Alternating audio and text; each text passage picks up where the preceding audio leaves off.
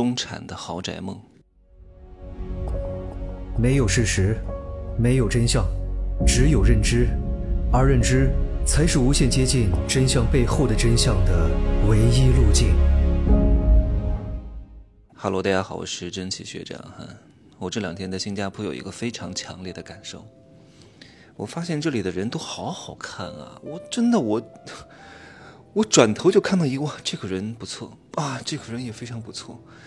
但这种不错，并不是说我觉得他们的五官有多好看，也不是因为他们打扮的有多时髦，他们穿的也很普通。但是我为什么觉得他们特别好呢？因为他们的整个观感很舒适，而这种舒适呢，是一种秩序感。这种秩序感是他身上的一切都是经过精心护理的，而这种护理是更高级的一种美。我可以看得出来，他的身形是经过锻炼的。我可以看得出来，他的毛发、他的皮肤是有在护理的。你说，一个靠近赤道的一个岛国，那么热，太阳那么大，呃，白天有可能都快四十度了。这里的人的很多人的皮肤都非常之好。我说哇，这皮肤太好了吧？然后沟通交谈都是英文，然后也很热情。哎呀，我就觉得好好啊。这是什么养出来的，各位？这是因为他的五官给他带来的吗？这是因为他的化妆品给他带来的吗？不，这是一种环境和圈层把他给养出来的和滋润出来的。你为什么会觉得一个人特别舒服？这个人特别有魅力、有气场，因为他长期被滋养，不管是被圈层滋养、被环境滋养，还是被爱滋养。一个人他如果只是五官好看，但是他缺少了滋养，就不会太美。你看到很多女人。其实长得也不错的，也化妆也打扮的，但是你不觉得她滋润？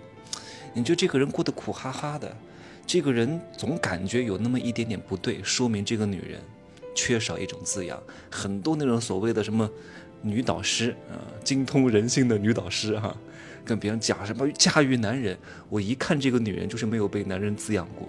你驾驭什么男人？男人需要你驾驭吗？特别是优质富男、强男，不需要女人的驾驭。你在那天天他妈误人子弟，还教别人驾驭男人，把男人当狗啊！很多小有姿色的女人犯了一个最大的错误是什么？第一，她是被很多屌丝捧杀之后，产生了错觉，产生了虚妄啊，产生了幻想。然后抬高了自己很高的价格，误以为自己非常值钱，但其实他除了那一点姿色和那点二两肉之外，没有什么别的太大的价值。但是因为屌丝给他的幻觉，他觉得我好像很有价值，对吧？就像有一个人，他买了一个房子，啊，买了三百万，但是有人告诉他，哇，你这个房子一定能卖八百万，哇，你这个房子至少能卖一千万。他说，对对对对对，啊，那我就挂个七百万吧，啊，我翻一倍儿。可是有人买吗？没有人买。你虽然把这个价格亮出来了、摆出来了、放在二手平台上了，对吧？各种房产网站上了，不会有人买的，因为你这个价格和价值完全不匹配。你是活在自己的梦境当中，你这个房子挂五年、挂十年都卖不出去，到后来呢，就烂在了锅里啊！很多女人就变成了一坨臭肉啊，变成了臭鱼烂虾，就是因为他们活在虚幻当中。正确认知自己不容易的，不要被屌丝捧杀啊！你要想害一个人，很简单，捧杀他啊！你练得真大，你真聪明，你真棒，你真好，特别好，继续，太棒了，可以，加油，行，嗯，very good，good job，太好了，挺好的。对大多数人就得这样啊，他们比较吃这一套，把他们捧在天上，然后。双手离开，让他们摔在地上。一头猪，风停了掉下来，变成什么？一头死猪啊！一个胖子从楼上跳下来，变成死胖子，摔死他们，活该，罪有应得。前两天有一个朋友跟我说，他在武汉 买了一套房子。我心想，武汉一套房子不就几百万吗？撑死了大几百万。他跟我说两千万，我一下子吓到了。我说嚯，我说啥房子？武汉啊！武汉一套房子，两千多万啊，多少平？他说三百多平，两千好像四五百万吧。我的天哪，平均价格是六万六一平米啊，是这个武汉天地推出的最后两栋一线临江房源啊。区间价格呢是一千七百万到四千二百万区间，每一套的均价是两千二百万。各位，开盘当天全部被抢空。各位什么概念？有钱人太有钱了，打破了很多中产的豪宅梦。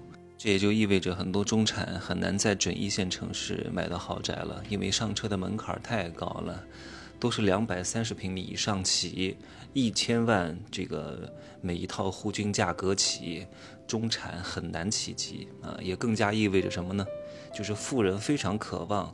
想和中产和伪精英、伪富人进行切割，不想跟他们住在一个小区，不想跟他们住在一个地段，因为本身花这么多钱买的不仅仅是房子本身，更是这个地段，更是这个地段带来的圈层。这个圈层它未来的价值显现，绝对不是在最近这几年，一定是它社交属性、圈层属性为自己的子女孩子以后带来的增值属性。富人是看得长远的。我问那个朋友为什么要买这个房？因为他本来就挺有钱的，然后呢，在武汉也有好几套房啊，也是一家医院的老板。他说这个地方只有这个地方的地段才能够沉淀得下这么多的资金啊。他对这个地段的价值看得比价格更重要。他说这个地段呢，汇集了各大房地产商的顶级品牌，像那个华润的瑞福，还有绿城的黄浦湾。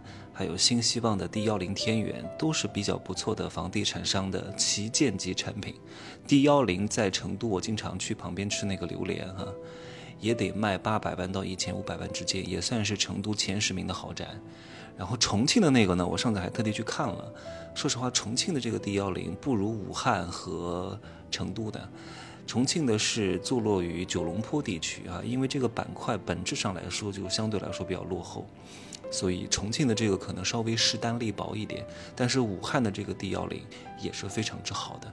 然后他还说，这个地段除了一些顶级的住宅小区之外，还有什么周大福金融中心、什么国华的金融中心，还有中信泰富的滨江金融城，还有泰康在线的什么总部大厦，还有新希望的华中总部，然后中信什么征信总部大厦等等之类的。他说未来十年之内。在这个地方的市政配套建设的投资金额高达一千亿以上，所以他选择投资这个地段。他说这个地段是可以提高他资产的海拔的。什么叫资产的海拔？就是圈层的提高，就是你高资产海拔的体现。人就是一种非常贱的动物，贫民窟的想住到特别好的地段啊，但是特别好的地段的这些富人，他不可能想住到贫民窟的，他都是想要和自己厉害的人交往。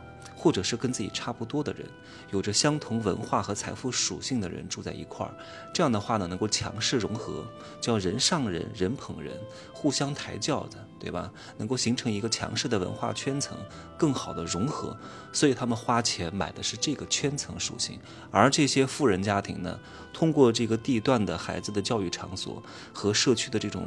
公共文化设施紧密的结合在一块儿，为自己的事业，也为自己的小孩的圈层的形成，提前打造好了一个平台。这种东西，它不是一种显性的财富，它是一种隐性的财富，它不会立刻体现出来，但是它却非常重要，也是这些有钱人非常注重的一点啊。所以，如果你要想做富人的生意，你需要知道富人到底在想什么。你要想搞定优质的男人，你要知道优质的男人到底在想什么。有些东西不是你凭空想象出来的，屁股决定脑袋。当你坐在这个位置的时候，你才会有这些想法。如果你没有坐在这个位置，你是怎么想？想破头，想破天，你都想不出来为什么他们会这样想。有些东西不是你的想法先行，是做法先行，想法跟上。但是如果你的想法先行，做法又能跟上的话，你会比一般人快一点。嗯，好好理解吧。有点绕哈，我经常讲这些相对来说比较有哲理的话啊，需要各位仔细品味一下，好吧？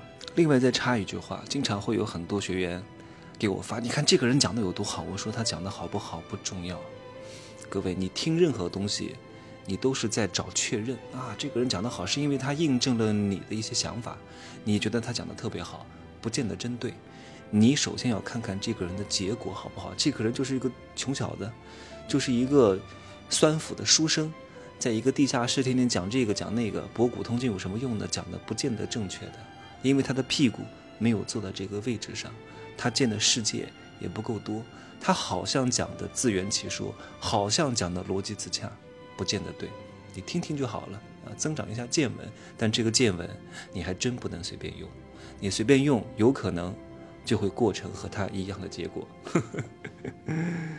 行吧，就这样说哈，敏儿姐。